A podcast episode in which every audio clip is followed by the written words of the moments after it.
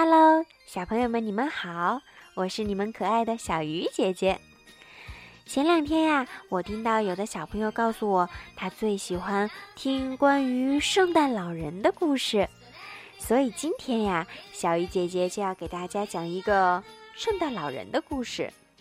故事的名字叫做《爸爸，圣诞老人什么时候来》。爸爸，圣诞老人什么时候来呀？当树叶开始从树枝上掉落下来的时候，安娜、万诺和奥西就开始问爸爸这个问题了，并且是一直问，一直问。宝贝们，现在是初秋，等我们过完整个秋天，冬天就到了。在寒冷的冬天里。气温会降到零度以下，白雪覆盖着大地。那时，我们才开始等候白胡子圣诞老人的到来。嗯，确切的说，如果时间不停止的话，圣诞老人要等到六十四个夜晚之后的那个晚上才会到咱们家来。听着，孩子们，我已经回答过了。圣诞老人每年只上一天班，只有到了那一天，他才会来，就是十二月二十四日。早一天或者晚一天，他都不会来，明白了吗？爸爸不耐烦了。最后一次，爸爸给了孩子们每人一个画着圣诞图案的盒子，每个盒子上都有好多扇可以打开的小窗户。你们看，这是圣诞日历。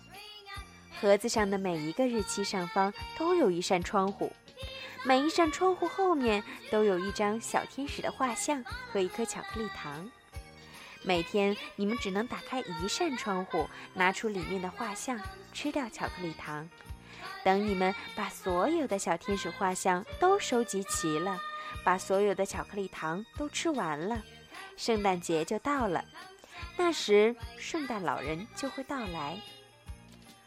盼望着，盼望着，圣诞节终于到来了。可是，电话铃响了。喂，我是圣诞老人，祝你们圣诞快乐。哦，很抱歉，外面的暴风雪太大了，我今晚去不了你们家了。什么？圣诞老人来不了了，唉，这下糟了！放下电话，爸爸非常着急。对孩子们来说，没有圣诞老人的圣诞节就不是圣诞节了。这下可怎么办呢？于是，爸爸就向他的邻居普特克拉先生借他的圣诞老人的行头来冒充圣诞老人。又老又没有工作的普特克拉先生，可不想错过这个热闹的节日。趁着邻居换圣诞服的时候，偷偷溜回家里，换上另一套圣诞服装，到了孩子们的家里。呵呵，正当两个假扮的圣诞老人都在指责对方是冒充的时候，真的圣诞老人驾着雪橇，赶着驯鹿也来到了。这个圣诞节是不是很是难忘呢？三个孩子，三个圣诞老人，这样每个孩子都有了一个属于自己的圣诞老人了。